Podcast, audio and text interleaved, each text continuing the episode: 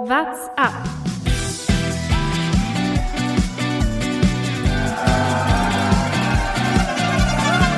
Allez Romain, il attaque Allez Allez Romain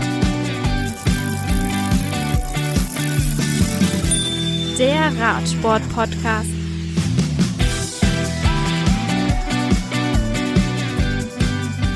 Eigentlich befinden sich die Radfahrer noch gefühlt in der Winterpause. Die Rennen starten noch nicht so richtig. Die World Tour wird erst Ende Februar so richtig in Gang gehen. Trotzdem überschlagen sich die News auch in den vergangenen Wochen. Und das bietet sich natürlich an für eine neue Podcast-Folge. Wir wollen heute nicht nur auf die News schauen, wir wollen auch vorausschauen, haben einen äh, super interessanten Gast später mit Pascal Ackermann, schauen da ein bisschen auf die Sprinter-Saison 2021. Aber natürlich wie immer auch mit dabei meine beiden Kollegen Thomas Gerlich, Servus. Jonas Bayer. Grüße und der großartige, der einzigartige, die Legende der Anmoderationen, Lukas Bergmann, hallo. Ja, da weiß ich in nicht, was was ich darauf noch sagen Was für eine Stimmung haben wir Jonas Bayer heute erwischt. Man kann ja dazu sagen, mal schauen, wie lange Jonas uns noch erhalten bleibt. Der Mann hat heute, herzlichen Glückwunsch dazu, erstmal eine Festanstellung unterschrieben bei einem großen deutschen Medienunternehmen. Mal schauen, wie lange er sich mit den Niederungen des Radsports überhaupt noch auseinandersetzt und wie lange wir ihn noch haben. Wir sind aber froh, dass wir ihn noch haben. Der Mann, der Historisches gemacht hat, zum allerersten Mal auf einer Rolle saß letzte Woche. Jonas, wie war's? Erstmal muss ich sagen, äh, ich habe jetzt zwar eine Festanstellung unterschrieben, aber das bedeutet äh, immer noch, dass ich, glaube ich, der äh, am niedrigsten Verdienende hier in der Runde bin. Das heißt, ich werde noch sehr, sehr lange erhalten bleiben und dem Radsport die treu halten. Ja, ich habe eine Rolle, äh, berechtigterweise, wie ich feststellen musste. Ich schaue hier aus meinem Fenster und es sind sicherlich mal 20 Zentimeter Schnee gefallen hier in München. Das ist Wahnsinn. Und äh, deshalb sitze ich jetzt auf der Rolle und äh, schlage fast meinen Lenker kaputt, wenn der VfB Stuttgart mal wieder äh, nur den Pfosten trifft.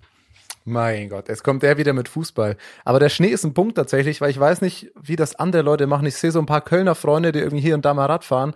Also ich weiß nicht, wann, ich glaube, ich habe im Januar werde ich, glaube ich, keinen einzigen Kilometer draußen machen. Und wenn das so weiter schneit, dann weiß ich auch nicht, ob das im, im Februar was werden wird. Aber historische News, heute gelesen, die Bundesregierung will 660 Millionen Euro für Radwege zur Verfügung stellen. Dann wird jetzt, dann wird jetzt quasi alles gut. Die sollten erstmal anfangen zu räumen. Also ich hab, bin vorhin von der Arbeit nach Hause gekommen. Ich glaube, vielleicht Da sind ich das die ein paar 600 Radfahrer Millionen gesehen, Euro. Aber das Ja. war nicht schön. Die mussten sich da durchkämpfen durch den Schnee. Da war nichts geräumt. Also bist du die fünf Meter Schnee, die es heute runtergehauen hat, weg, das sind, glaube ich, schon mal 100 Millionen weg. Und dann mal schauen, wie, viel, wie viele neue Radwege es noch reicht. Aber gut. Man muss Wir dazu noch ein bisschen mal, ab. man muss dazu noch mal kurz erklären. Ich habe ja gesehen, wie der äh, Kollege Bergmann äh, hier angekommen ist in seinem dicksten Winterstiefel. Ah, nein, äh, stimmt gar nicht. Er hat, er hatte Schläppchen an, die ich mir nicht mal trauen würde, im, im äh, August zu tragen, aus Angst vor nassen Füßen. Ja, der Mann. Nur im Büro zu Weiß ich sitzen, jetzt nicht, ob das Schuhwerk äh, von mir hier irgendjemanden interessiert. Ja, aber was mich mal interessiert, und dann können wir auch mal, wahrscheinlich hat jetzt eh schon die Hälfte ausgeschalten, egal. Eine Sache noch. Lukas, was ist bei dir eigentlich los? Du hast dir entweder einen Neujahrsvorsatz gemacht oder der Lockdown hat dich komplett geil am Kopf gemacht. Bei dir ist ja Netflix and Chill zu Netflix and Drill geworden, habe ich mir überlegt. Weil der Mann, also erstens, also ich persönlich kann nicht länger als eine Stunde auf der Rolle sitzen. Das ist mein Problem. Aber was du momentan machst, ist auch nicht mehr normal. Hier Herr der Ringe-Trilogie durchschauen, Batman-Trilogie durchschauen. Jetzt hast du mit Scrubs angefangen. Wie viel, also willst du bis Juli noch auf der Rolle sitzen? Stundenlange Einheiten auf der Rolle. Also, Ich habe da eine News gelesen. Bayern. Ich habe Ja? da eine News gelesen und äh, die treibt mich an. Movistar hat ein E-Sport-Team gegründet. Man kann sich dort jetzt äh, bewerben, kann auf der Rolle äh, Testfahrten äh, mitmachen. Fünf Männer und fünf Frauen sind gesucht und man kann in dieses E-Sport-Team reinkommen. Und jetzt kommt, man wird natürlich nicht bezahlt dort, aber man kriegt ein Originalrad von äh, Movistar zur Verfügung gestellt. Also von dem her, Oh das Ziel ist da. Nein, natürlich du willst nicht. einfach nur, dass, du willst einfach nur, dass wir bei unserer Klassiker-Kategorie Mensch-Movies-Star mal über dich sprechen können. Mensch Bergmann. Was, eine Frage noch und dann können wir wirklich über Radsport reden. Jonas, ja, also man kann ja sagen, für die, die es nicht wissen, ihr wohnt zusammen in einer WG. Jonas, du hast das Zimmer neben Lukas. Wenn ich da sehe, äh, Bergi setzt sich auch gerne mal um 22.50 Uhr noch auf die Rolle. Hält er dich vom Schlafen ab oder also, wie, wie hältst du das aus? Ja, man muss es so sagen. Ich habe einen ziemlich tiefen Schlaf. Was der irre Mann nebenan macht, ist mir eigentlich vollkommen egal. Äh, der kann da rollen, was er will. Meine Rolle ist ja auch, äh, ich habe äh, ja eine deutlich günstigere Rolle gekauft. Das heißt, die ist viel, viel lauter. Andersrum wird wahrscheinlich eher ein Schuh draus, dass der Kollege ähm, äh, Bergmann äh, da Rücksicht, äh, rücksichtsvoll äh, mir gegenüber eingestellt sein muss. Sonst wird das schwierig. Neulich habe ich schon gedacht, wer bohrt denn hier jetzt eine Stunde lang ein Loch in die Wand? Bis ich dann rübergegangen bin und gemerkt habe, ah, Jonas Bayer sitzt wieder auf der Rolle. Dein großer Vorteil ist aber, dass ich äh, mit so wenig Widerstand fahre, dass es im Grunde kaum zu hören ist. Ja, das ist auch nicht schlecht. Naja, lass uns über, über wirklichen Radsport sprechen. Ähm, ja, es irgendwie reisen, jede Woche kommt gerade gefühlt oder alle zwei Wochen kommt gerade gefühlt eine Big News rein, die aber jetzt nicht direkt was mit Rennen zu tun hatten. Wir haben gerade erst Mark Hirschi verdaut, will ich in Anführungszeichen sagen. Und jetzt kommt eigentlich noch eine deutlich traurigere News rein oder noch überraschender eigentlich fast schon.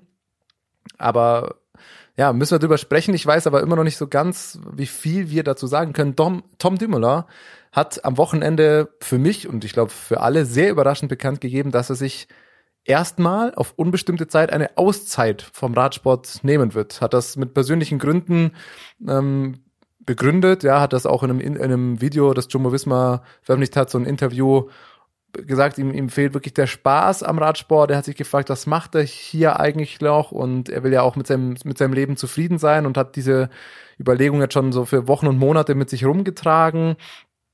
Und was, was mich am meisten da überrascht hat, der Interviewer hat dann auch gefragt, wie es ihm jetzt denn direkt nachdem er die, die Mitteilung rausgegeben hat, wie es ihm da geht. Und er hat richtig direkt gesagt, unfassbar gut. Er fühlt sich richtig, richtig befreit. Also das wirkt richtig so, als ob dem Mann ein richtig schwerer Herzen, ein Stein vom Herzen fällt.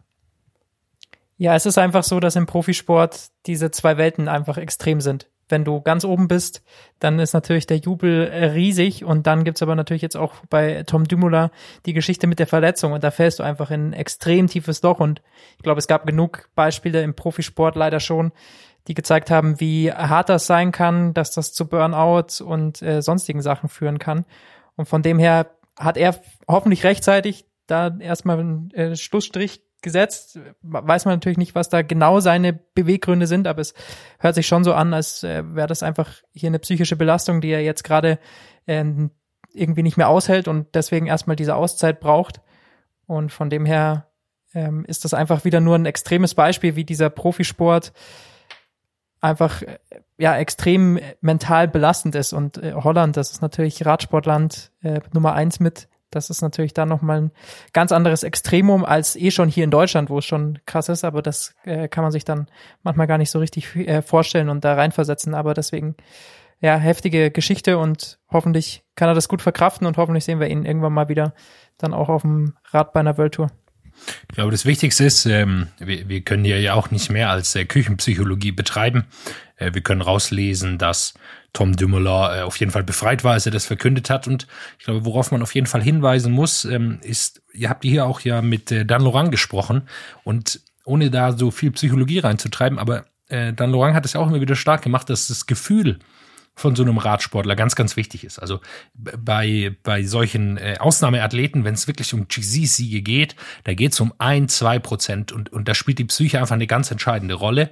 Und äh, das ist, muss auch, man muss das auch, glaube ich, dann wirklich fühlen, so esoterisches klingen mag, ähm, da auch sie gewinnen zu können. Und ich glaube, das ist ganz, ganz wichtig, dass Tom Dumoulin dieses Gefühl wieder bekommt. Er hat einen riesen Vertrag unterschrieben bei Jumbo Visma, das darf man auch nicht unterschätzen. Dadurch ist der Druck noch mal höher natürlich, weil du hast schon gesagt, das ist natürlich nicht nur das Land, sondern natürlich natürlich auch das Team, der Sponsor, erwarten von so einem absoluten Topfahrer, Weltmeister im Zeitfahren, Giro gewonnen, auf dem Podium von der Tour de France. Also der hat ja schon die, die großen äh, Rennen auf jeden Fall gezeigt, dass er es gewinnen kann und er, er muss sie auch gewinnen. Und letztes Jahr sah er einfach nicht so aus, als könnte er das. Und ich glaube, das ähm, belastet einen natürlich, ist schwierig und er hat es einfach angesprochen dass er sich auch so ein bisschen dann, er hat viel auf andere gehört und gar nicht mehr auf sich selber gehört. Und ich glaube, dieses Gefühl äh, muss er sich jetzt ein bisschen zurückholen und dann hoffentlich wieder in seine alten Stärke zurückkommen, die ich ja äh, sehr, sehr mag, auch wenn es ein bisschen langweilig ist zum Anschauen, weil er im Grunde immer in Zeitfahrposition jeden Pass hochfährt, aber äh, immer, äh, immer schön anzuschauen gewesen mit äh, Tom Dümmler auf dem Rad. Aber man, man hat jetzt auch gemerkt, dass wir nicht die Einzigen sind, die ihn gerne wieder zurück auf dem Rad sehen würden irgendwann. Ich finde, das hat ein relativ großes Echo geschlagen, wie viele sich dazu geäußert haben. Marcel Kittel zum Beispiel jetzt aus deutscher Stelle hat da einen langen Post auf, auf den sozialen Netzwerken rausgehauen und man hat irgendwie, ich hatte zumindest das Gefühl, dass Tom Dumoulin schon unfassbar beliebter Fahrer ist. Nicht nur bei Fans, sondern auch bei Kollegen, bei Rivalen. Ähm, wie du gerade gesagt hast, du hast ein paar seiner Erfolge aufgezählt. Man macht das ja natürlich, dann schaut man doch nochmal nach, wenn so eine News, ist es noch kein Karriereende hoffentlich, rauskommt, schaut man doch nochmal nach, was so ein Fahrer alles gewonnen hat. Und Tom Dumoulin war die letzten Jahre schon einfach unfassbar stark in allem, was er gemacht hat. Und ja, dass er immer noch gut ist, das hat, ich meine, das natürlich redet bei der entscheidenden Etappe der Tour de France 2020 dem Zeitfahren jeder nur um Roglic und äh, Pogacar, aber Tom Dumoulin ist da auch Zweiter geworden bei dieser unfassbar schweren Etappe bei einer Grand Tour am Ende. Also, dass in diesem Mann noch ganz, ganz viel steckt, sieht man und hat man trotzdem noch gesehen. Jetzt müssen wir hoffen, dass er irgendwie den Spaß und äh, seine Identität da beim Radsport wieder findet und hoffentlich irgendwann wieder zurückkehrt. Das wäre sportlich und wahrscheinlich auch menschlich echt ein, ein, Verlust für die World Tour. Aber ähm, jetzt ist es erstmal ein ziemlich mutiger Schritt, den er da, den er da so begangen hat. Und mal schauen, wann, wann er wiederkommt, ob er wiederkommt. Was ein Vorteil ist, was man jetzt natürlich auch nur so aus den Aussagen von Dumoulin raushören konnte, ist, dass Jumbo Wismar damit recht gut umgegangen ist, indem sie ihm das da zugestellt haben. Äh, also er wird zwar nicht bezahlt natürlich, wenn er jetzt da rausgeht, aber ähm, er hatte die Option dann auf eine Rückkehr bei dem Team. Sie haben ja auch weiterhin auf ihn gesetzt. Also kurz bevor diese News rauskam, hatte das Team verkündet, dass er als Co-Kapitän von Roglic wieder mit zur Tour fahren wird. Also es ist jetzt nicht so, dass sie hier nicht mehr auf Dumoulin gesetzt hätten und er deswegen diesen Schritt gegangen hat, sondern das war wirklich dann ähm, nochmal eine überraschende Entscheidung von ihm. Zeigt vor allem auch, wie überraschend es auch für das Team kam. Also, dass sie noch, keine Ahnung, drei, vier Tage vorher den Rennkalender von Tim Dumoulin veröffentlichen. Also die waren da jetzt auch nicht komplett eingeweiht, aber wie gesagt, ich glaube, es ist der komplett richtige Schritt. Jumbo Visma hat jetzt schon verkündet, ja, ist auch natürlich eine Chance jetzt für andere Fahrer, beispielsweise Sepp Kass, George Bennett, ähm, die jetzt sicherlich andere Rollen bekommen werden bei den Grand Tours. Auf jeden Fall mal einer von beiden. Sepp Kass soll sowieso schon, äh, was man so hört, äh, bei der Huelta der Kapitän sein. Und äh, jetzt wird sicherlich auch einer von beiden noch bei der Tour de France eine größere Rolle bekommen, äh, inklusive natürlich auch Steven Kreuzweig, der jetzt da auf jeden Fall die Nummer zwei sein wird bei der Tour. Bei Sepp Kass bin ich tatsächlich schon sehr gespannt, was bei dem passiert, wenn der mal von alleine gelassen wird. Also der hat ja bei der Tour letztes Jahr schon jeden beeindruckt und aber auch wie du gerade gesagt hast, Steven Kruiswijk, den hatte ich auch schon so, also bei Jumbo Visma sind leider so, oder was heißt leider, aber sind so viele gute Fahrer, den hatte ich schon fast wieder vergessen. Der hat 2020 ähm, keine Grand gefahren, aber wenn man sich die Grand davor mal anschaut, Tour de France, äh, Podium gewesen, überall schon Top 5 bei allen Grand also da kommt wenn er hoffentlich fit wieder wird und fit bleibt, haut halt auch einfach nochmal ein richtig großes Kaliber nach. Also glaube nicht, dass die Team Jumbo Visma wirklich Sorgen machen muss, dass, dass sie sportlich da vielleicht nicht mehr ganz so gut aufgestellt sein sollten. Vor allem haben sie ja mit einem anderen Superstar verlängert. Wout van Art. Der, glaube ich, das kam jetzt erst ziemlich offiziell. großen Vertrag ja. nochmal bekommen. Und das Wichtigste ist, dass die äh, Tobias Voss unter Vertrag haben. Und äh, da gilt meine alte These, weiß ich gar nicht, ob ich das hier schon mal im Podcast erzählt habe. Ähm, Egan Bernal hat äh, 2000 18 oder was, glaube ich, äh, die äh, Tour de l'Avenir gewonnen. Dann äh, zwei Jahre später Tour de France. Pogacar gewinnt ein Jahr darauf die Tour de l'Avenir und äh, dann die Tour de France. Und wer hat danach äh, gewonnen die Tour de l'Avenir? Tobias Voss, natürlich. Der ist jetzt da unter Vertrag. Das heißt, den müssen wir im Blick behalten, Männer. Äh, ein ganz großer Geheimtipp für die Tour de France, äh, ob er die Reihe fortführen kann. Statistik Bayer, Wahnsinn.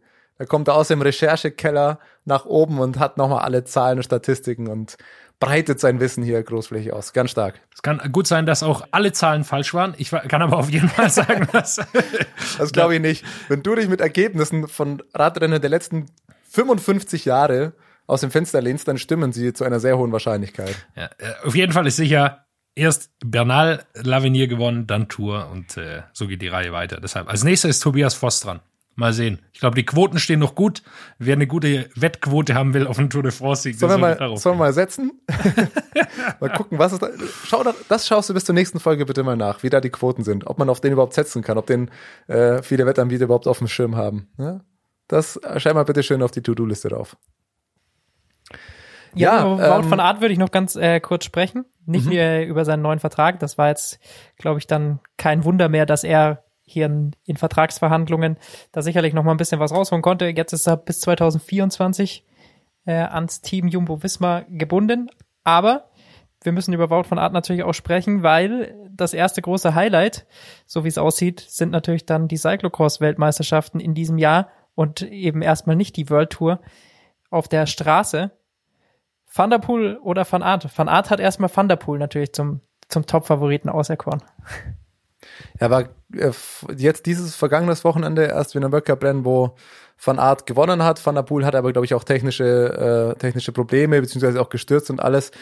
Also es ist, glaube ich, wirklich ein 50-50-Rennen. Das sind die zwei großen, Pitcock fährt da, glaube ich, auch noch mit. Also der wird da, äh, na, vielleicht ein sicherer Tipp für Platz drei, aber die beiden da vorne, ist das jetzt nicht sogar kommendes Wochenende, also das letzte Januarwochenende, ist da nicht die Weltmeisterschaft? Samstag, 30. Januar.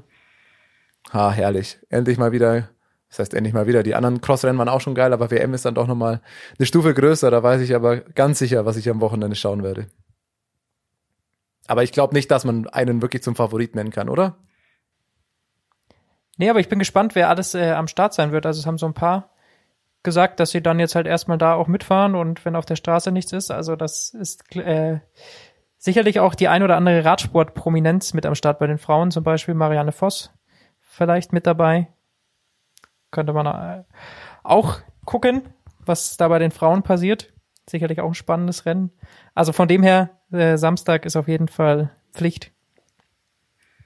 Man muss die Gelegenheiten gerade nutzen, wenn Radrennen übertragen werden, um sie anzuschauen. Mal schauen, wann die nächsten großen in Europa dann kommen.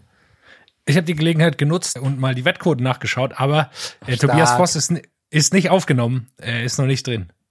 Es sind äh, Roglic 2,75, 1 zu 2,75 wahrscheinlich, so spricht man das aus. Pogacar Bernal, den kann man eigentlich schon streichen, oder? Der fährt gar nicht. Kann man aber trotzdem wetten. Dumoulin. Da siehst du mal, wie nicht up to date da die, die ja. Wettanbieter sind. Evenepoel fährt auch nicht. Thomas, Carapaz, Froome. Die sind dabei. Stark, starke Recherche auf jeden Fall. Was ist die Froome-Quote? Das würde mich jetzt mal interessieren. Froome? 26. 24? 26? 1 zu 26, ja. Das ist mal ein Tipp. ein Fünfer auf Froome. Ja. Wenn du Geld verlieren willst, dann. ja, dann sollte man Froome setzen. Aber äh, Froome soll vor allem auch wohl am Giro teilnehmen. Ist wohl so ein bisschen durchgesickert. Ähm, soll wohl beides dann wahrscheinlich fahren. Sowohl den Giro als auch die Tour de France. Gewagt, finde ich. Ja, weil die dann doch relativ hintereinander kommen. Und weiß nicht, ob er in dem Alter die Form über zwei, über zwei Rundfahrten halten kann. Ja, aber es wurde so ein bisschen die Tiro-Strecke geleakt, sage ich mal. Eigentlich wird sie erst am 4. Februar vorgestellt, aber so nahe Journalisten, die dem ganzen Konstrukt nahestehen, haben schon so ein bisschen was durchblicken lassen. Es gibt wohl drei Zeitfahren. Würde Froome natürlich entgegenkommen. Ja, startet in Turin, äh, der Giro. Das ist, also ziemlich viele Etappen sind schon ziemlich sicher eigentlich. Ich glaube, eigentlich sollte doch auch letzte Woche die Giro-Strecke offiziell schon vorgestellt werden, dann wurde sie doch nochmal nach hinten verschoben und dies und das. Ähm, aber es wird ein geiler Giro. Also ich habe heute schon mal ein paar Etappenprofile durchgeschaut. Äh, Königsetappe, die 16. glaube ich, äh, mit Passo Pordoi und Passo Giao. Ähm, da sind richtig schöne Dinge dabei. Das kennen auch die Dolomiten-Freunde unter den Radsportfans. Ja, das ist, es sind auch schöne Strecken, die man als Hobbyfahrer auch wirklich gerne mal fahren kann. Äh, ja, wir haben es ja letztes Jahr erst gemacht, wunderbar. Aber wenn man sich auch das Lineup anschaut, was da immer durchsickert, durchsickert, ähm, der Giro wird richtig geil dieses Jahr. Also ich, wie letztes Jahr, wo irgendwie der Giro dann gefühlt ja auch die, die geilste Rundfahrt, also für mich zumindest eigentlich fast die geilste Rundfahrt insgesamt dann war. Ähm, es, es sieht schon wieder sehr vielversprechend aus, auch für dieses Jahr. Eine große News gab's noch von Seiten von Alejandro Valverde. Er will wohl aufhören nach der Saison. Kann man das schon für voll nehmen? Oder hängt er dann warte mal ab. Warte mal ab, sollte Olympia nochmal verschoben werden, ob es da nicht Alejandro 2022 gibt. Ja, kann schon sein. Aber wäre natürlich äh, auch irgendwie ein bisschen schade. Man macht sich natürlich immer lustig ein bisschen auch über den alten Mann, aber er fährt natürlich immer noch vorne mit rein, fährt immer unter die Top Ten, ist einfach stark und äh, gehört natürlich zu den großen Gesichtern des Radsport, wenn auch manchmal ja in paar zweifelhaften Thesen, aber an sich gehört der Mann natürlich schon zum Radsport. Ich mache mich auch nicht böse lustig über den. Ich finde es einfach amüsant, dass er das oder einfach auch irgendwie cool, dass jemand in so hohem Alter einfach immer noch mitfährt und immer weiter und immer weiter. Ähm, und naja, ganz so schlecht ist er auch letzte Saison nicht gefahren. Also für sein Alter. Der Mann weiß immer noch, wie man fährt. Ja, ein großes Thema gab es auch noch, über das ich äh, sprechen möchte. Da wird es ein bisschen schwierig, weil irgendwie man da, glaube ich, sehr aufpassen muss, wie man es sagt und ähm, ja, das einfach ja, also ich meine, es ist irgendwie noch nichts ganz klar, aber ähm, die Münchner Prozesse, bei denen natürlich jetzt alles um den um den Dopingarzt Marc Schmidt rauskam, wo man auch nochmal sagen muss, das ist das allererste Mal, dass es eine wirkliche Gefängnisstrafe im Zusammenhang mit Doping ähm, gibt. Äh, es gab ein Riesenthema, war die letzten Wochen, Monate, ähm, wurde viel viel ja, verhandelt oder wie sagt man das jetzt? Und jetzt kam gestern erst, also am vergangenen Wochenende, wir nehmen am Montagabend auf, kam nochmal eine neue News raus und die finde ich durchaus interessant. Ähm, es kommt nämlich raus langsam, es war immer die Frage, es sind noch weitere deutsche Radprofis da auch mit involviert gewesen. Und jetzt kam eben raus, Björn Thurau ähm, soll das gewesen sein. Äh, er ist ja eh Sohn, also sein Vater war ja auch schon ähm, in den 70er Jahren Tour de France da. Didi und Thurau. Auch Dop Didi Thurau. Ähm, wie war dein Spitzname vorhin, Lukas? Dopa-Opa. Der Dopa-Opa. Äh, auf jeden Fall Doping Geständiger und dessen Sohn Björn Thurau, früher auch bei Bora gefahren, 2015, glaube ich. Und das muss man jetzt wahrscheinlich so zitieren aus diesem Bericht von, von Hajo Seppelt und den, den Journalisten von der ARD Doping-Redaktion. Björn Thurau soll eben ähm, in einem Chat mit Bilmi Lang auch die Lieferung von Dopingmitteln besprochen haben. Und ähm, da werden jetzt eben die Infos weiter ausgetauscht. Es gab kein Dementi von der nationalen Anti-Doping-Agentur dazu. Björn Thurau, so heißt es nur, war für eine Stellungnahme nicht zu erreichen. Ähm, wir haben da jetzt also ganz frisch wahrscheinlich den nächsten deutschen Radprofi, der damit verwickelt ist. Man muss jetzt klar dazu sagen, offiziell geständig überführt ist da noch nichts, ähm, aber das ist jetzt so die, die Info, die jetzt auf jeden Fall dazu rauskam erstmal. Ja, was es einfach ganz klar zeigt, ist, dass diese Operation Adalas, auch wenn sie mit Skilanglauf und Wintersport begonnen hat, zumindest vom äh, Event her, wo das Ganze aufkam, einfach extreme Auswirkungen noch auf diesen Radsport haben wird. Ähm, das ist mit dann den Niffel natürlich auch immer klarer geworden, aber was da jetzt auch noch hinten dran für einen Rattenschwanz mit dranhängt, ähm, da glaube ich, könnte noch einiges kommen, da könnten noch einige Namen kommen. Das ist auf jeden Fall was, was man beobachten muss, noch die nächsten Monate und wahrscheinlich auch Jahre. Also diese Operation Adalas um Schmidt ist leider natürlich wieder ein unschönes Kapitel des Radsports, aber es gehört leider immer noch dazu.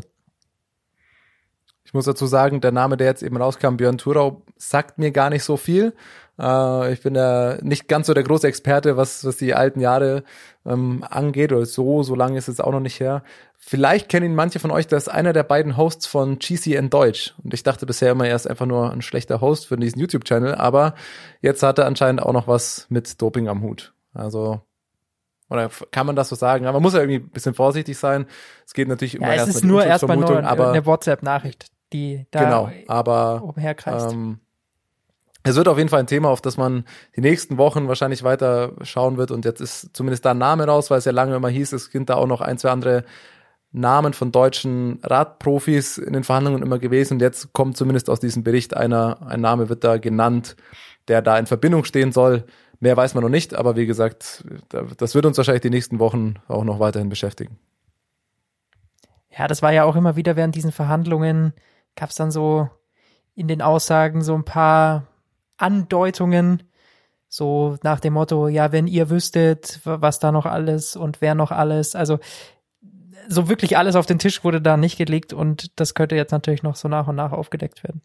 Also da wurden einfach ja ganz, ganz große Namen auch in dem Zusammenhang sind dann da auf einmal gefallen. Da waren Leute vom Team Jumbo Visma auch äh, mit dabei. Äh, unter anderem Roglic, die da mal irgendwo in dieser Verhandlung gefallen sein sollen, wo es noch auch keine Erkenntnisse dazu gibt und noch keine Nachforschungen. Aber das ist natürlich, hat extreme Auswirkungen auf den Radsport und wird es wahrscheinlich auch noch haben. Ich hoffe vor allem, wenn dann weiter Namen oder, oder so Teams oder irgendwie Leute, die da irgendwie mit drin hängen oder genannt werden, ähm, hoffe ich vor allem, dass, dass da Sachen fix gemacht werden oder dass da Sachen, weil ich finde es immer ganz schwierig, wenn dann hier kommt Name und das ist irgendwie alles in der Schwebe und äh, dann ist der Name erstmal im Raum und dann ist da aber noch nichts Offizielles dazu und dann gibt's noch, äh, noch nichts, naja, Handfestes. Deswegen hoffe ich vor allem, dass, wenn da weiter Namen oder, oder Teams genannt werden, dass da auch entsprechende hoffentlich Beweise, wenn dann, oder gibt. Also es ist natürlich immer ein bisschen schwierig, das ganze Thema so zu betrachten auch.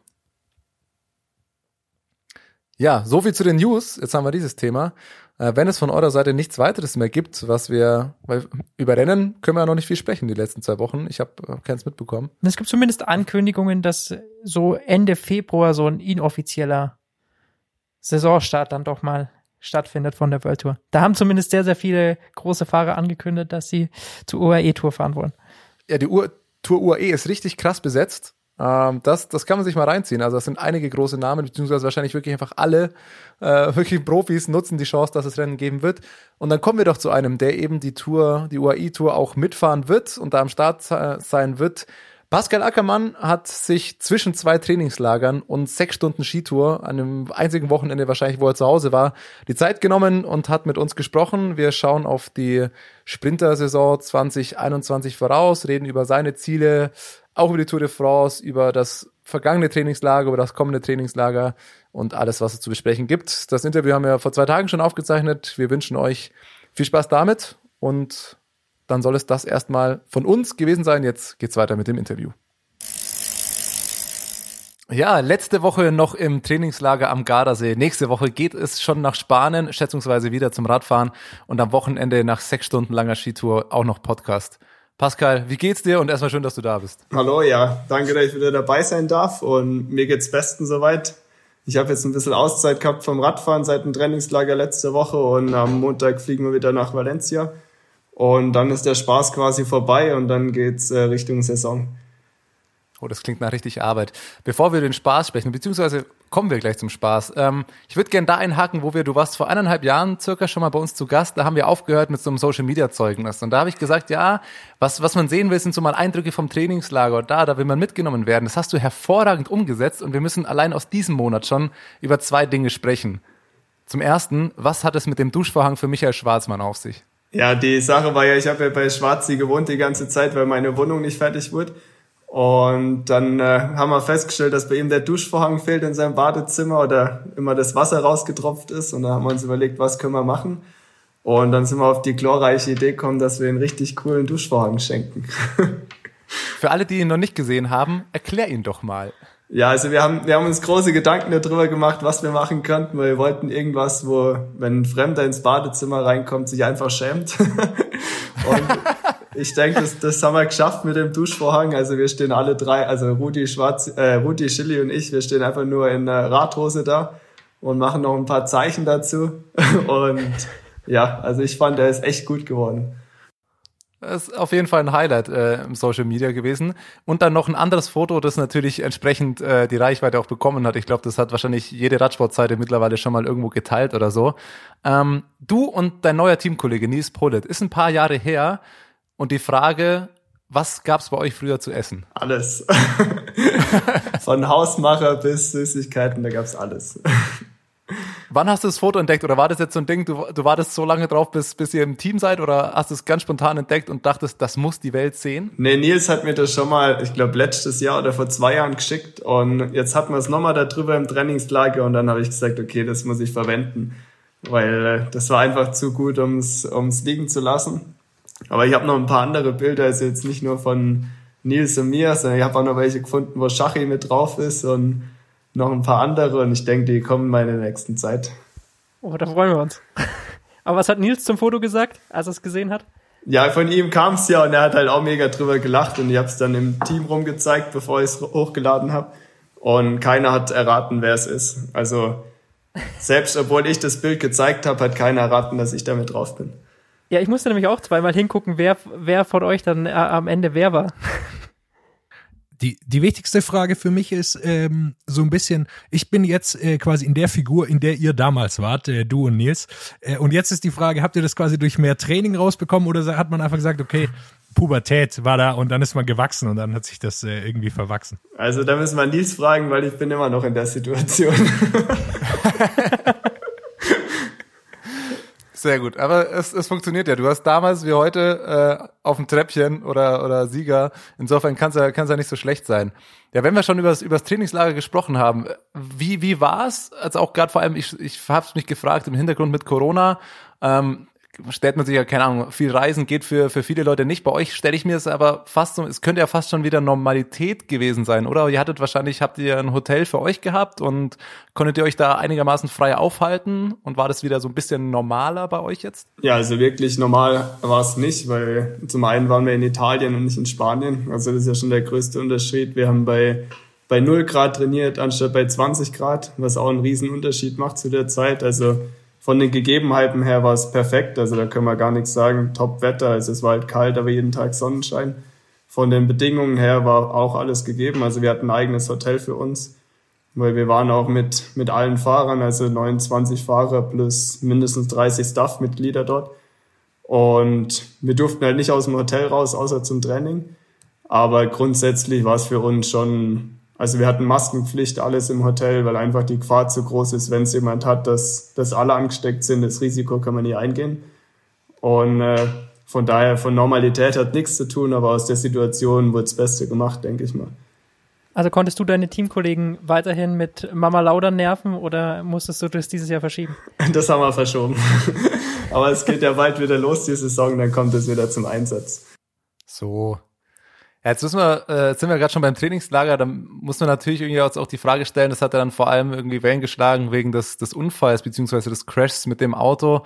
Ähm, wie hast du das mitbekommen? Du warst ja, glaube ich, selber da gar nicht dabei, beziehungsweise hast du irgendwie Kontakt jetzt zu deinen Kollegen? Wie, wie geht's den äh, Unfallopfern oder den, den, den Umgefahrenen? Ja, also ich muss dazu sagen, ich hatte Glück, weil ich bin fünf Minuten vorher ins Hotel abgebogen, weil ich war in der Trainingsgruppe, aber mir ging es an dem Tag nicht äh, so gut. Also ich hatte einen Hungerarsch zwischendrin und dann äh, bin ich rechts abgebogen ins Hotel. Das war mein Glück im Endeffekt. Und ja, also ich habe Kontakt mit denen, weil Rudi und Chili sind ja relativ dicke mit mir. Und ähm, Rudi hat immer noch, also keine Probleme, aber ist immer noch im Stillstand wegen der Gehirnerschütterung. Und ja, Chili hat äh, hatten einige Brustwirbel gebrochen, Halswirbel angebrochen. Und bei ihm wird es schon noch ein bisschen dauern, bis er wieder zurück auf dem Rad ist. Hatte das jetzt Einfluss auf eu eure Planung? Ich meine, es hat ja äh, auch äh, Wilko Keldermann erwischt, der ähm, kurz vorher als, als Tour de France äh, irgendwie so auserkoren wurde. Was hat das jetzt bei euch in der Planung verändert oder ist das jetzt einfach äh, eine Verletzung, die glücklicherweise noch einigermaßen glimpflich ausgegangen ist ähm, für die Umstände. Ja, also für die äh, großen Saison-Highlights wird jetzt erstmal nichts verändert, weil da müssen wir erstmal sehen, wann sie wieder zurückkommen. Aber jetzt für die Rennen in den nächsten Wochen, wenn sie stattfinden, wurde jetzt schon was umgestellt, weil Rudi ist noch nicht ein einsatzfähig. Da testen wir jetzt mal aus, mit, ähm, mit wem ich dann äh, zurechtkomme, mit Martin Lars oder eventuell mit äh, Jordi Mois. Das wollen wir jetzt mal testen, wie das funktioniert. Und ja, und die anderen müssen wir gucken, wann sie wieder zurück sind und wann sie wieder fit sind.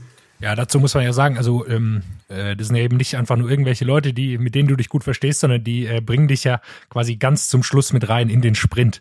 Äh, für alle, die die äh, Jungs nicht kennen, äh, gerade Rüdiger Selig, der da dein letzter Anfahrer ist, extrem wichtige Position ist. Äh, wie, wie funktioniert das im Training eigentlich? Äh, interessiert mich jetzt einfach. Äh, wie, wie kann man sowas trainieren, so, ein An so eine Anfahrt im Sprint? Ja, also die Anfahrt trainieren wir generell nicht im Training, aber ich, also Rudi und Schwarze zum Beispiel wohnen alle in der gleichen Ortschaft mittlerweile. Und wir fahren eigentlich fast jeden Tag zusammen trainieren und das ist auch eine Vertrauensbasis, wenn man zusammen trainieren geht und man lernt sich kennen, wer wie reagiert in welchen Situationen. Und im Endeffekt sehen wir dadurch, wer sich wie im Rennen bewegt und wer sich wie verhält. Und das ist eigentlich unser Ding, dass wir uns halt so vertrauen, dass wir blind hinterherfahren. Wenn man euch beim Training auf Instagram verfolgt, dann habe ich manchmal das Gefühl gehabt, einer ist immer der, der auf der Vespa sitzt. Erklär das mal für alle, die, die nicht ganz so im ganz spezifischen Radsporttraining sind, welchen Sinn das macht und also warum ihr das macht ähm, und was man dadurch genau erreicht. Ja, wir machen, wir machen öfter Motortraining und das ist einfach die Rennsimulation quasi, um am Stück mal schneller zu fahren, über Wellen richtig drüber zu fahren, Sprints anzufahren und das ist die einzige Möglichkeit, die wir haben, dass wir ein Rennen simulieren. Und dementsprechend ist dann quasi der Rollerfahrer unser Gegner. Und dann versuchen wir gegen den Rollerfahrer den Sprint zu gewinnen oder über die Welle drüber zu attackieren und versuchen den Roller abzuhängen. Und da machen wir dann so Spielchen mit dem Roller. Und es muss halt immer einer auch fahren. Und dann machen wir es meistens so, dass einer morgens fährt, zwei hinten dran und dann, wenn die mittags fertig sind, tauschen wir durch. Ah, okay, so ganz sachlich. Ich hätte mir jetzt auch vorstellen können, das wird irgendwie mit per Karten am Abend vorher ausgespielt. Morgen musst du auf die Vespa oder äh, morgen, morgen musst du am Auspuff kleben oder wie. Nee, das ist dann meistens so getimt, dass oder am unterschiedlichen Tag, weil Schwarze und, und Rudi zum Beispiel haben den gleichen Trainer, also die haben ziemlich das gleiche Training. Ich habe einen anderen Trainer und dann ist es meistens ein Tag versetzt. Und von dann, von daher passt es dann ganz gut.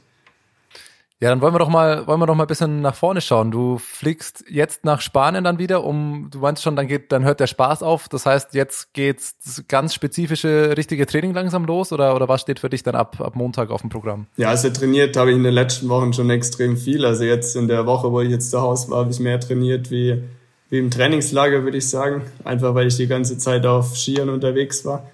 Und das für mich ein härteres Training ist, wie wenn ich sechs Stunden auf dem Rad sitze weil es halt einfach auf den ganzen Körper geht. Und nächste Woche geht's halt los mit einem spezifischen Training Richtung äh, Valencia-Rundfahrt.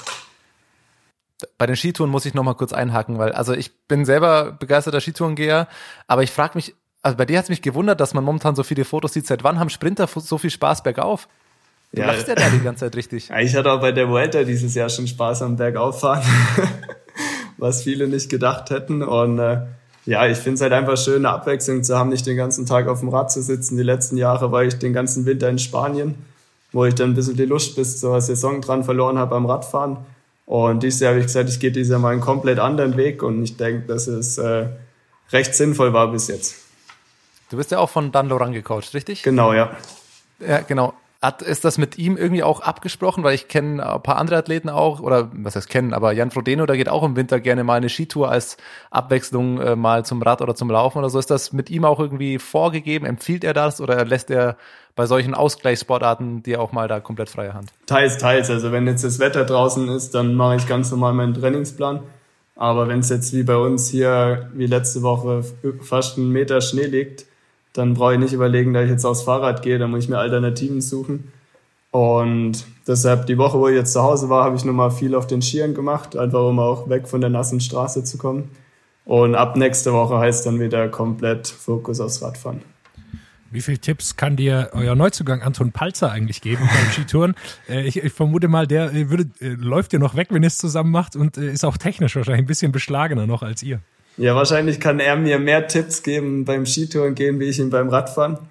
Weil ich muss sagen, ich war beeindruckt, wie er sich schon auf dem Rad bewegt und was für eine Reaktionszeit und generell wie er bergab fährt und die Sachen. Also da muss ich sagen, für das, dass er noch nie ein Radrennen gefahren ist, ist er da schon extrem gut unterwegs und auch sicher. Und wir hatten nie eine Situation im Trainingslager mit ihm, dass es irgendwo mal knapp war. Und das hat man öfter, wenn jetzt jemand nicht so sicher wäre auf dem Fahrrad. Und ja, also wir haben jetzt noch nie mit ihm eine Skitour gemacht, aber ich denke schon, dass es in den nächsten Jahren mal kommt. Wie muss sich so ein Neuzugang im Team eigentlich, ich verliere all meine Ideen, die ich eigentlich hatte für die Frage, aber es mir kommen spontan so viele. Wie muss sich so ein Neuzugang im Trainingslager eigentlich vorstellen oder einführen oder so? Gerade wenn er nicht mal, wenn man sich noch nicht mal wahrscheinlich kennt aus anderen Teams oder von früher, sondern der kommt ganz neu zum Radsport, ganz neu zu euch ins Team. Was gibt's da so? Was sind die Rituale im Radsport? Ja, also die, über die Rituale können wir nicht sprechen, aber die sind definitiv gut. also da, da kommt keiner von weg. Also bei uns Gib uns einen Hinweis zumindest. In was für eine Richtung geht es? Nee, also wir haben sozusagen ein Komitee von vier, fünf Leuten, die übernehmen immer die Einweihung der Neuen.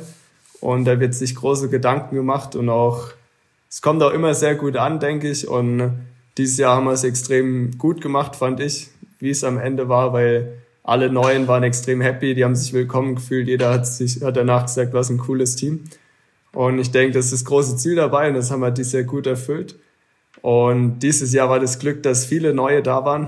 Also es war jetzt nicht so, dass nur zwei, drei Neue da waren, die sich erst einordnen müssen. Das war dieses Jahr eigentlich ein kompletter Umschwung mit neun, neun, sieben oder neun Neuen. Weiß jetzt gar nicht genau, wie viele. Auf jeden Fall waren es ziemlich viele Neue. Und ja, dieses Jahr war es für die ein bisschen leichter, weil halt einfach viele neue da waren, die sich untereinander auch gut schon kannten und der Einstieg war extrem leicht. Bist du im Komitee? Ich war da mit dabei, ja. Ah. Das lasse ich mir nicht entgehen.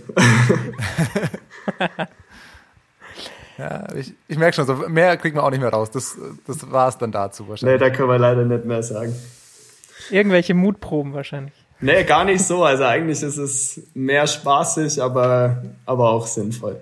Richtige Teambuilding-Maßnahmen, richtig gut. Sprechen wir ein bisschen über, über die kommende äh, Saison. Es stehen natürlich äh, einige Highlights auf dem Programm. Du hast noch nicht so ein ja, ganz äh, richtige Ansage gemacht, ob es jetzt äh, äh, Richtung äh, Tour was wird, aber ähm, ja, so leichte Andeutungen hat man schon in die Richtung gehört. Ja, also zum, zum Rennprogramm kann ich bis jetzt nur sagen, dass es nur bis äh, Mai geplant ist. Einfach auf der Grund wegen Corona, weil wir einfach nicht sagen können, ob die Rennen jetzt so durchgezogen werden, ob es nochmal eine Verschiebung der Saison gibt oder generell irgendwas verändert wird. Das wissen wir jetzt noch nicht und von daher können wir jetzt noch nicht auf ein großes Ziel hintrainieren. Ich kann nur so viel sagen, dass mein großes Ziel und mein großes, mein Traum dieses Jahr die Tour de France ist. Und ich werde alles daran setzen, dass ich dieses Jahr da hinkomme. Und äh, ja, das ist mein großes Ziel und da arbeite ich drauf hin und die anderen Rennen im Endeffekt will ich auch gut fahren, aber mein großer Traum ist die Tour. Du stehst ja auch auf der, auf der Longlist. Also äh, so viel kann man, glaube ich, verraten. Ähm, Bora hat ja auch schon ein bisschen Andeutung gemacht und es ist jetzt nicht so, dass du da schon kategorisch rausgeworfen äh, äh, wurdest aus der Tourrechnung, sondern äh, du stehst ja auf dieser großen Planungsliste schon mal drauf, der da mitfahren darf. Ich glaube, so viel kann man, kann man schon sagen. Das heißt, nicht nur du wünschst dir das, sondern ich glaube auch äh, Ralf Denk und das Team Bora äh, planen da schon in die Richtung. Äh, muss auch gar nicht kommentieren. Ich glaube, das kann man auch so stehen lassen von unserer Seite. Ja, ich denke, dass, dass mittlerweile, ich habe jetzt bei der, beim Giro zwei Etappen gewonnen, bei der Vuelta zwei Etappen, jetzt fehlt nur noch die Tour. Und ich denke schon, dass es auch vom, vom Team das Ziel sein muss, mich dieses Jahr mit hinzunehmen. Es ist ja auch einfach eine bisschen sprinterfreundlichere Tour wieder. Man hat es auch gesehen, dass sehr, sehr viele Fahrer, die in den Bergen top sind, ähm, ihren Fokus dieses Jahr ein bisschen verlegt haben. Bei euch natürlich ganz vorne zu nennen Emanuel Buchmann. War es für dich überraschend, dass, dass äh, er nicht die Tour mitfahren wird, ähm, dass da ein bisschen der Fokus ein anderer ist?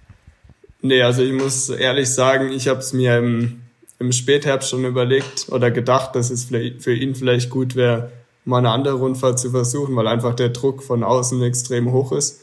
Und ich denke, es fährt sich leichter, wenn man in einer anderen Grand Tour schon mal ein Podium oder vorne gelandet ist. Also klar, er war schon Vierter bei der Tour, was eine Riesenleistung ist. Aber da war er noch nicht so im Fokus gestanden wie jetzt. Und ich denke, für ihn ist es besser, jetzt über den Giro zu gehen und dort erstmal ein richtig gutes Ergebnis einzufahren, vielleicht auch Etappensiege und dann in den nächsten Jahren wieder bei der Tour anzugreifen. Da haben wir auch schon jetzt gesehen, ähm, äh, das äh, Feld wird nicht leichter dort. Also Landa ist dabei, Pinot ist dabei, also es sind auch, werden auch einige starke Jungs sein. Äh, Giro, Egan Bernal. Genau, also der Tempo Giro ist Evenepoel, wenn es klappt. Also der Giro wird krass dieses Jahr, habe ich das Gefühl. Ja, ich, ich denke halt einfach, dass, dass die Tour dieses Jahr ex, ist extrem interessant gemacht von den Profilen her, mit den Etappen und das ist für viele Bergfahrer nicht leicht. Gerade äh, Pinot hat man gesehen, ist noch nie gut Windkantenrennen gefahren. Da hat er große Angst vor.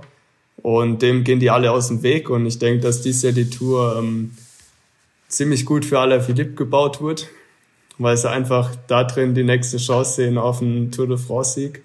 Und ich vermute dieses Jahr, wenn, wenn er so fährt wie vor zwei Jahren, dass das mit dem Profil dieses Jahr schon möglich ist. Du hast gesagt, interessante äh, Etappen wird es geben bei der Tour. Du ähm, bist auch schon äh, auf dem Weg Richtung Klassiker dieses Jahr ein bisschen. Mailand San Remo, äh, wie ich gelesen hatte, steht für dich auf dem Plan. Ähm, erstes richtig, richtig langes Rennen und äh, so ein ganz großes Ding.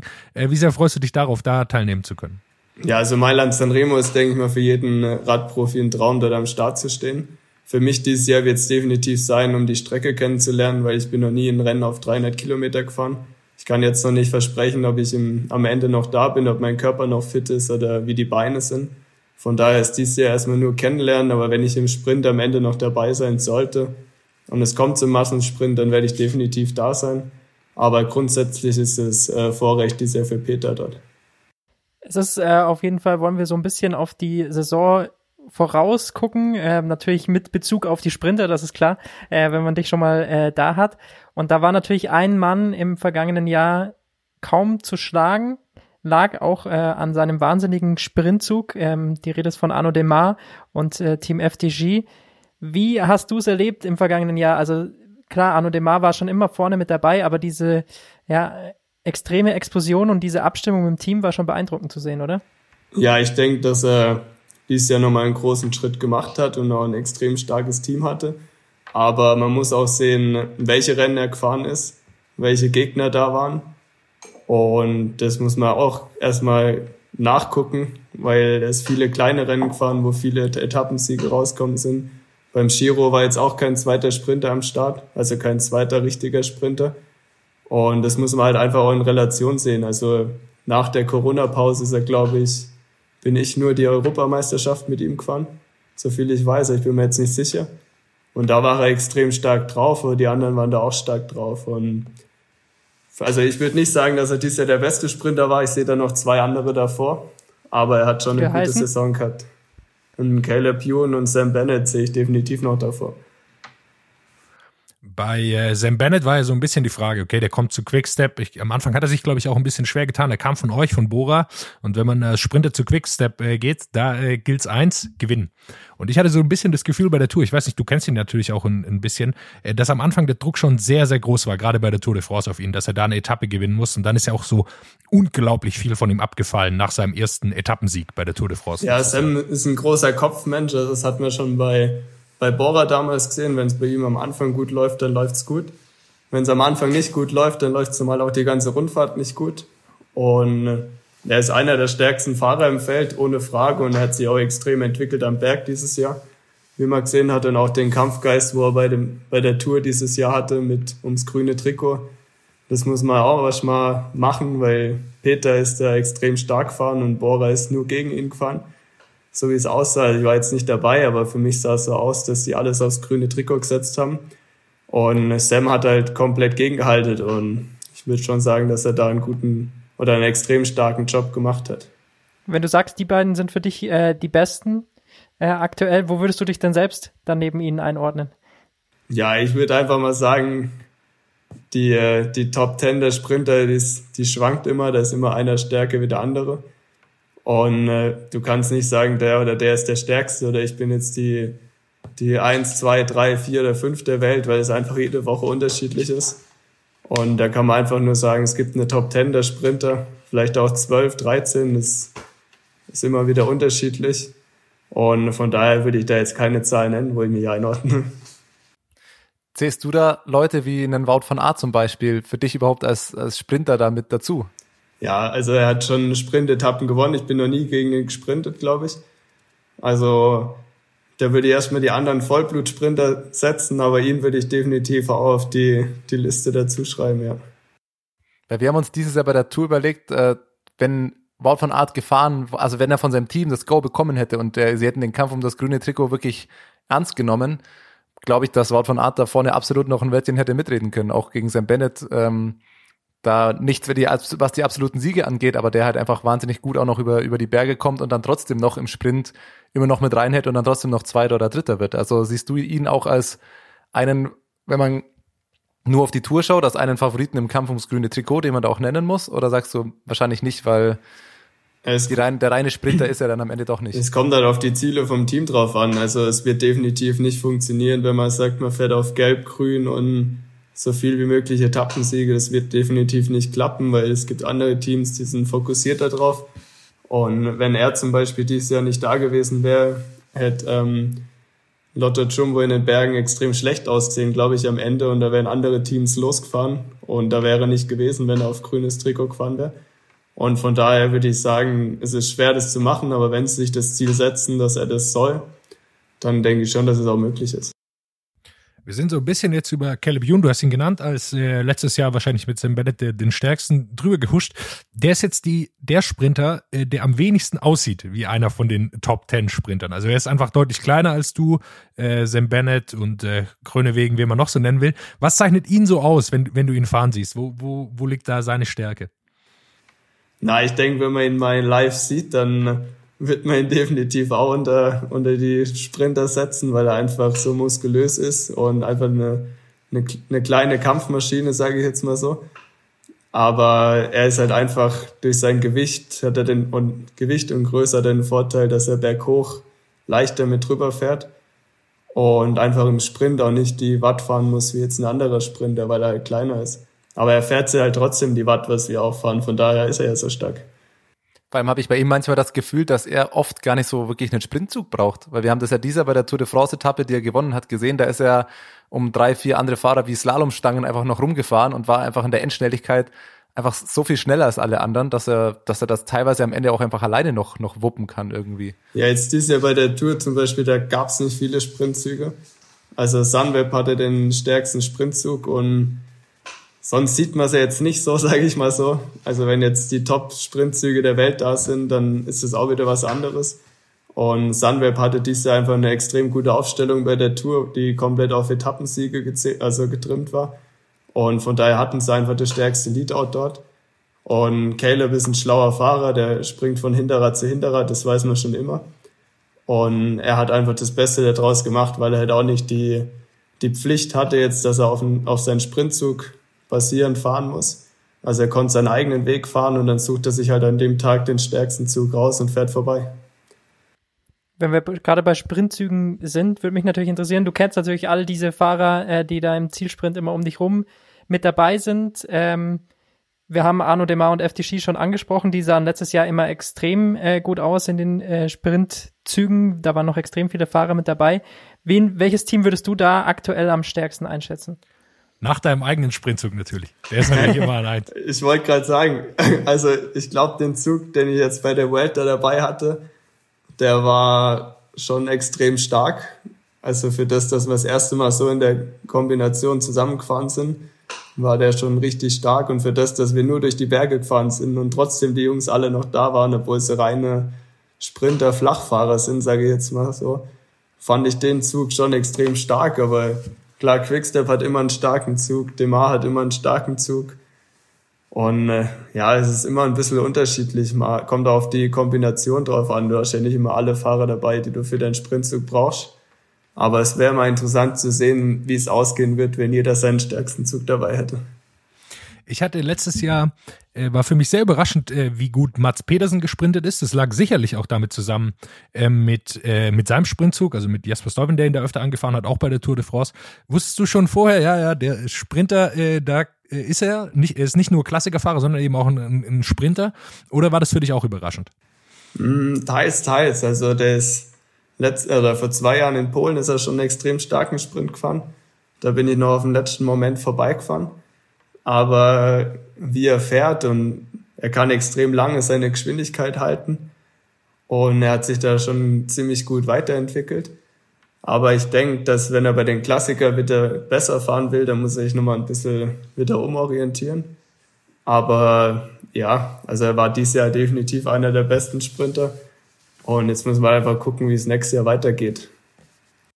Zwei Sprinter, die, glaube ich, letztes Jahr auf jeden Fall nicht das abrufen konnten, was sie abrufen wollten. Äh, aus meiner Sicht äh, zumindest waren es Gaviria und Viviani. Ähm, die Viviani, der sicherlich auch kann man sagen, okay, Corona-bedingt, er hat in Italien gewohnt, größere Einschnitte hinnehmen müssen, ähm, hat auch gewechselt zu Kofidis von Quickstep weg, was äh, nie leicht ist, glaube ich. Ähm, erwartest du von denen, dass sie wieder einen, einen, großen Schritt nach vorne machen oder denkst du, ja, okay, vielleicht äh, wird es bei denen auch schwieriger?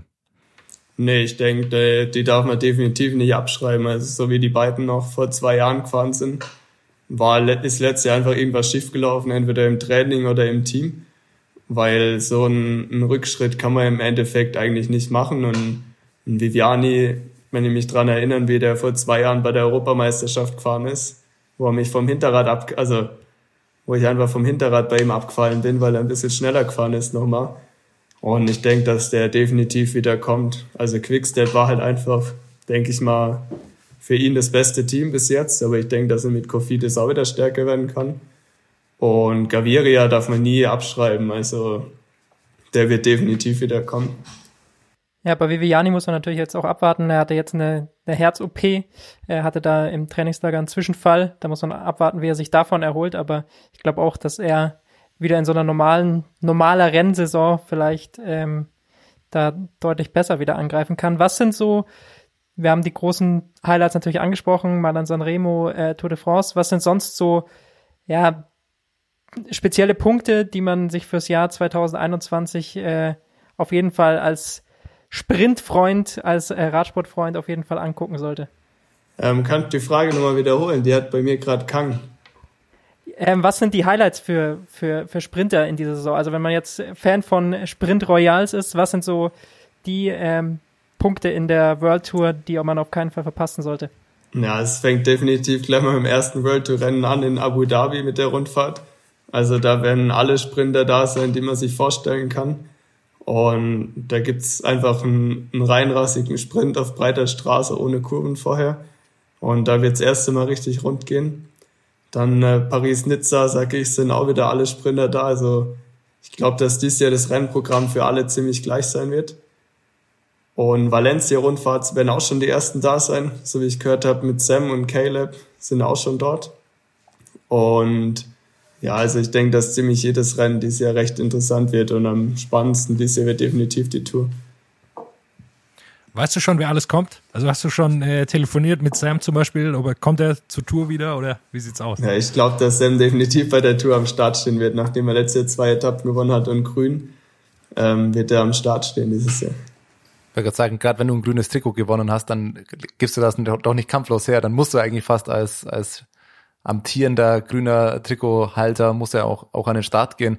Ähm, mich würde jetzt noch mal ein bisschen interessieren zu dir persönlich, wie die vergangene Saison, keine Ahnung, man hat jetzt mit vielen Leuten darüber gesprochen und viele haben erzählt, es war einfach eine andere Saison und es war komisch.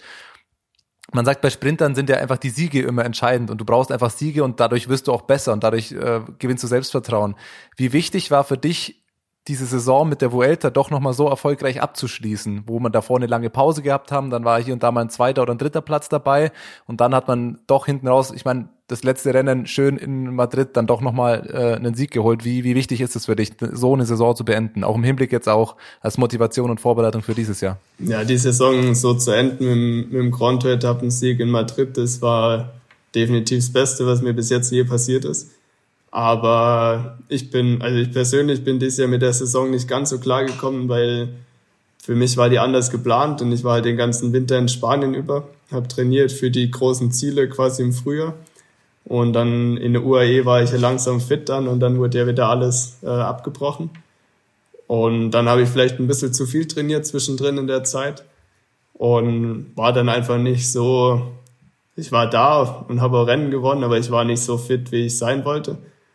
Und äh, im Endeffekt, wenn ich meine Saison vor der Vuelta sehe, ich bin, hat 40 Renntage, war 19 Mal auf dem Podium gestanden und davon sechs Siege. Und jeder hat gesagt, es war eine schlechte Saison bis jetzt, was halt keiner mal so ins Detail geguckt hat, was ja auch mal erstmal reingucken muss. Und deshalb war es für mich wichtig, bei der Vuelta einfach nochmal zu zeigen, was ich drauf habe, weil das war halt das Rennen, wo ich drauf hintrainiert habe. Ja, es gab ja dann immer wieder äh, kritische Stimmen, wenn man deine Sprints, äh, wenn deine Sprints analysiert wurden, ähm, dass du vielleicht zu früh in, in Wind rausgefahren bist. Gab es da irgendwie für dich auch so einen Punkt, wo du gesagt hast, ja, irgendwie hätte es mit mehr taktischer Raffinesse noch reichen können? Oder sagst du einfach, da war es von der Planung der Saison her, ähm, hat dir einfach vielleicht die Spritzigkeit gefehlt in den Momenten? Klar kann man im Nachhinein sagen, das Timing war schlecht oder sonst was, aber ich sag mal so, im Endeffekt müssen dies Leute erstmal was besser machen, die sagen, ich war zu früh dran oder zu spät dran, weil die meisten von denen haben nicht die Statistiken. Aber klar, ich war, habe auch gesagt, ich war teilweise zu früh dran, weil ich einfach die Nerven verloren habe. Ich wollte halt unbedingt was gewinnen. Und die Form hatte ich dafür und die, die Beine hätte ich auch dazu gehabt. Aber ich habe halt ein paar kleine Fehler gemacht und heutzutage werden halt kleine Fehler gleich bestraft. Aber lieber, lieber sterbe ich vorne, wie dass ich zu spät bin und krieg gar nichts ab. Machst du da so eine klassische Videoanalyse? Also ich kenn's, ich habe äh, nur Handball gespielt früher, da haben wir immer Videoanalyse gemacht am Tag nach dem, nach dem Spiel quasi. Legst du dir das Video nochmal auf und, und schaust es zusammen an mit einem sportlichen Leiser oder machst du das für dich oder weißt du das dann eh schon, wenn du im Ziel angekommen bist, was, was schiefgelaufen ist, wenn du nicht gewonnen hast? Ja, teils, teils. Also meistens, wenn man zu früh dran war, weiß man, was man falsch gemacht hat. Aber jetzt zum Beispiel Europameisterschaft, das war ein Rennen, wo ich unbedingt gewinnen wollte das war mein großes Ziel und da habe ich drauf hintrainiert. Und am Endeffekt habe ich im Sprint knapp verloren und haben wir überlegt, was war's jetzt? Und im Ende bin ich einer der besten Sprints meines Lebens gefahren und das hat halt einfach nicht gereicht. Klar kann es daran liegen, dass ich vorher den ganzen Tag alleine gefahren bin oder sonst was. Aber die anderen waren halt dieses Jahr auch einfach alle stark, das muss man halt auch dazu sagen. Was mich noch interessieren würde, ähm, wir hatten Kontakt ist vielleicht zu viel gesagt, aber wir haben kurz bei WhatsApp geschrieben nach deinem Sieg in Madrid ähm, und äh, ich habe dir gratuliert und habe gefragt, ja, ich hoffe, ihr könnt wenigstens ein bisschen feiern. Dann hast du schon angedeutet, naja gut, feiern ist ja gerade jetzt nicht so, aber mal so vorsichtig ausgedrückt, ihr habt irgendwas werdet ihr schon gemacht haben. Wie feiert man einen Rennsieg, wenn man nicht wirklich feiern kann? Wie sieht das bei euch mit deinem Sprintzug aus? Ja, also wir haben einigermaßen Corona-gerecht gefeiert, sage ich mal so. Und äh, das ging halt schon nach dem Rennen los, wo wir dort noch mit dem ganzen Team zusammen angestoßen haben. Und dann sind wir noch ins Hotel, waren alle noch essen und danach waren wir halt noch ein, noch ein bisschen länger zusammengekockt bis am nächsten Morgen irgendwann. Und dann ging es halt in den Flieger und dann ging es heim. Klingt nach einer guten Nacht. Ja, in Spanien kann man ja, kann man ja ganz gut feiern. Es war leider, du warst wahrscheinlich kein einziges Mal auf Mallorca im Jahr 2020, oder? Ähm, 20, doch, 2020 war mal im Januar, war ich dort. Ah, okay. Zur Mallorca Challenge. Ah ja, stimmt, okay, dann doch zum Rennen fahren. Ist da dieses Jahr nochmal was geplant? Nee, bis jetzt noch nicht. Also Rennen sind ja schon abgesagt. Und den Rest muss ich jetzt erstmal gucken, wie die Saison verläuft. Das ist die Frage, von welcher Saison wir jetzt sprechen. mal schauen, ob diese Saison stattfinden wird. Das, das fragen sich viele. Nochmal was ganz anderes. Wir, wir müssen auch darüber ein bisschen sprechen. Dein euer Radsponsor hat ja letztes Jahr, das wird mich einfach deine Meinung mal dazu interessieren und das ist jetzt immer schwierig, da man kann da wahrscheinlich nie ganz frei sprechen, aber es gab bei Specialized lange Zeit das Sprintrad und das das Kletterrad und jetzt gibt es das eine Rad, das beides können soll. Mit welchem Rad du, wenn ich das richtig gesehen hast, bist ja auch dann mit dem neuen gefahren? Ich bin, Oder fährst du weiter in das Wench? Äh, das Wench fahren wir nicht mehr. Also wir fahren nur noch das neue Rad. Und ich bin anfangs noch das Wench gefahren, weil einfach die Umstellung zu krass war. Also das war halt ähm, in der Sattelstrebe viel steifer wie das neue Rad. Und das war in der Umstellung halt schwerer. Und als ich mich dann dran gewöhnt habe, als ich es im Training zu Hause gehabt habe, das neue Rad, bin ich eigentlich nur noch mit neuen Rad gefahren. Weil es viel wendig, viel wendiger ist, viel leichter ist und von der Schnelligkeit her ist es nicht langsamer wie das alte. Okay, das, das finde ich krass. Also das würde mich interessieren, wie der Sprinter darüber denkt, ob das wirklich den Kompromiss gibt, beziehungsweise mich würde es auch interessieren, ehrlicherweise, darfst du das da eigentlich überhaupt aussuchen oder ist das am Ende wirklich so, der Sponsor sagt, nee, das ist das neue Rad und das müsst ihr jetzt halt einfach fahren, weil es das Neue ist? Also das Vange gibt's so nicht mehr für uns. Wir haben, wir haben sie nicht mehr im Team, die sind jetzt alle weggegangen nach der Saison. Aber ich muss sagen, ich bin eigentlich happy mit dem, mit dem Wechsel. Also ich war ein riesen Bench-Fan, aber ich bin auch ein riesen Fan vom neuen, vom neuen Rad. Und ich schätze mal, du hast das äh, lila Bench immer noch an der Wand hängen. Das hängt noch an der Wand, ja. So nämlich. Ja, ist herrlich, herrlich. Wann geht's bei dir los? Ab Montag fliegst du nach Spanien, oder? Ja, wir fliegen jetzt am Montag nach Spanien, dann haben wir nochmal eine knappe Woche, wo die ganzen Sprinter und Leadout-Fahrer und also die ganze Sprintergarte, wo dann hinkommt, dann wird dort nochmal ein bisschen getestet, trainiert in Sprintrichtung. Und dann fahren wir gleich die Valencia-Rundfahrt. Dann geht's nochmal heim, dann geht's zur Almeria, also zum Eintagesrennen und dann weiter nach Abu Dhabi. Abu Dhabi ist also der, äh, du hast schon gesagt, es ist ja immer der, der absolute Showdown, wo, wo alle schon mal hinfahren. Äh, mich würde noch eine Frage interessieren, nochmal ähm, äh, zu Tour de France und auch ein bisschen zu deinem äh, Verhältnis zu Peter Sagan. Ähm, was natürlich aufkommen wird, ist, äh, wir haben vorher schon über das grüne Trikot gesprochen. Äh, er ist der König des grünen Trikots. Ähm, Habt ihr äh, darüber schon mal gesprochen? Also wie, wie geht man sowas an? Ist es für dich auch relevant und wird es ja auch was ausmachen, mit, mit Peter Sagan zu, zu fahren oder sagst du, nee, äh, das ist überhaupt kein Problem, wir kommen da gut zu zweit klar? Also ich hätte kein Problem mit Peter zu fahren und äh, ich würde auch mit ihm das Rennen fahren, gar kein Problem. Ähm, ich denke, das ist eine Entscheidung vom Team, also die werden entscheiden, wer fährt und welches Rennprogramm ist und was für Ziele gesetzt werden, ob jetzt Etappensieger oder ob ich eventuell auf Grün fahren dürfte. Das wäre für mich auch ein großer Traum, weil nach Lila in, beim Giro will ich definitiv auch mal grün angreifen. Und das ist die Frage, was, was das Team will, wie das unter einen Hut gebracht wird. Und das werden wir dann erst im Laufe der Saison sehen, wenn wir wissen, wer wie gut drauf ist oder wie die Form ist. Und dann wird das erst alles entschieden. Ist ja dieses Jahr auch so ein bisschen mit Tour und Olympia ja noch so eine Frage. Jetzt hat man sogar schon aus äh, einzelnen Kreisen gehört, dass Olympia noch so ein bisschen auf der Kippe steht. Aber selbst wenn Olympia stattfindet, dann könnte das ja auch mit der Tour äh, kollidieren, weil man muss dann vielleicht in Lockdown, wenn man vorher, äh, wenn man zu Olympia will, dass man dann zwei Wochen vorher eben im Lockdown ist. Das würde dann mit der Tour kollidieren. Ist für dich Olympia dieses Jahr auch ein Punkt? Ähm, oder habt ihr den gar, gar nicht so sehr alle auf dem Schirm, weil es eh so auf der Kippe steht? Nee, also Olympia ist für mich gar keine Frage, weil einfach das Profil zu schwer ist. Also bei mir steht erst Olympia 24 auf dem Plan in Paris, wo ich am Start stehen will. Und dieses Jahr werde ich bei Olympia nicht am Start stehen.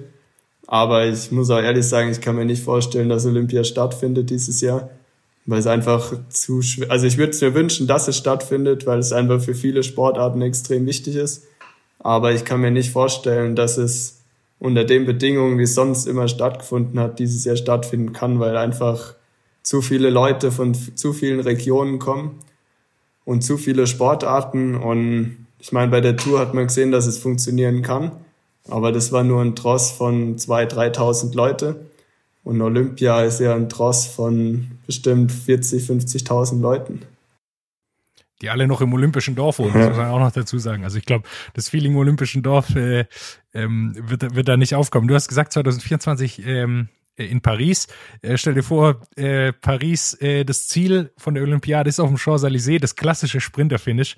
Äh, ich glaube, so einen Ansturm wird es noch nie auf Olympia gegeben haben von Sprintern. als wenn das, wenn das wirklich Ja, ich denke, ähm, ich denke, dass es die Ankunft sein wird, weil das einfach für Paris das große Ding ist und die Tour de France ist ein Wahrzeichen für Frankreich.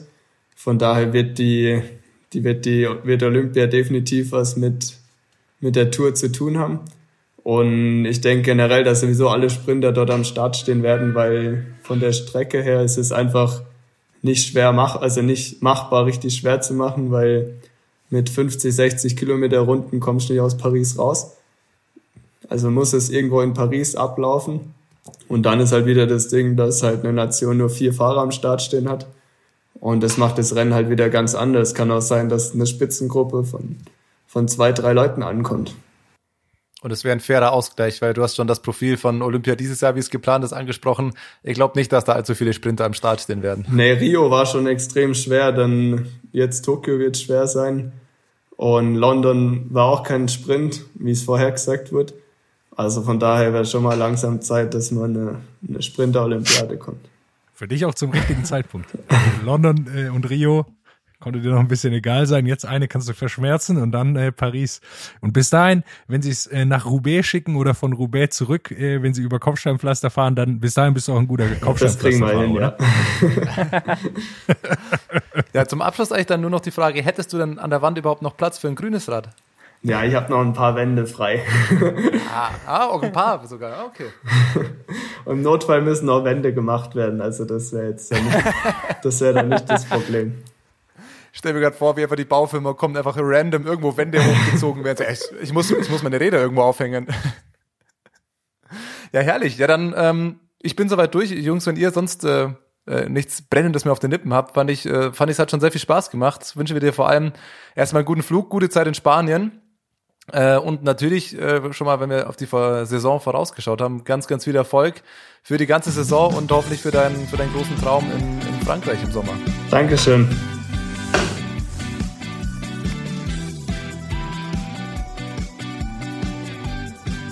What's up?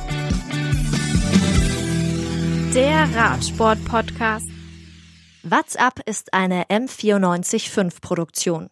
Ein Angebot der Media School Bayern.